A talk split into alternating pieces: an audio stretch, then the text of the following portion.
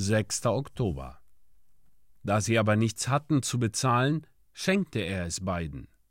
Welcher von ihnen wird ihn nun am meisten lieben? Simon antwortete und sprach, Ich vermute der, dem er am meisten geschenkt hat.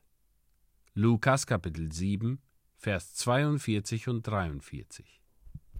Diejenigen, denen am meisten vergeben wurde, sollten am meisten lieben.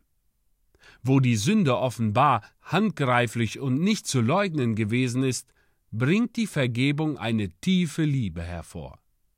Du darfst in der ersten Reihe stehen und Jesus am meisten lieben. Aber ich will euch nicht zu dieser besonderen Dankbarkeit auffordern, ohne für mich selbst darum zu kämpfen. Einige von uns sehen die Verpflichtung, den Herrn Jesus am meisten zu lieben, aus einem anderen Grund.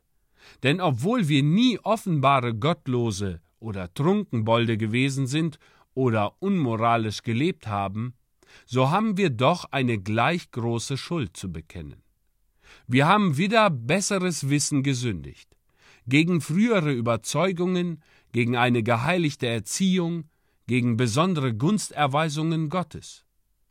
Darum nehmen wir beschämt den niedrigsten Platz ein, indem wir uns mehr als alle anderen verpflichtet fühlen, Gottes Gnade zu preisen.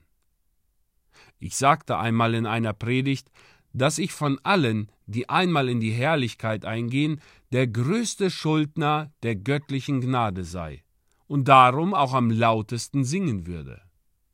Als ich von der Kanzel herunterkam, sagte eine alte Dame zu mir Sie haben in Ihrer Predigt einen großen Fehler gemacht. Sie sagten, dass Sie am Himmel am lautesten singen würden. Aber das wird nicht geschehen, denn ich verdanke der göttlichen Gnade mehr als Sie. Ich war eine große Sünderin, und mir ist viel vergeben worden, und darum werde ich Gott noch mehr preisen als Sie. Ich wollte es nicht zugeben, aber ich schwieg still. Ich konnte ihr den ersten Platz lassen und ihn gleichzeitig auch für mich beanspruchen. Ich hoffe, dass ihr alle den Herrn mehr liebt als ich. Und doch will ich freiwillig von niemand von euch in der Liebe zu Jesus übertroffen werden.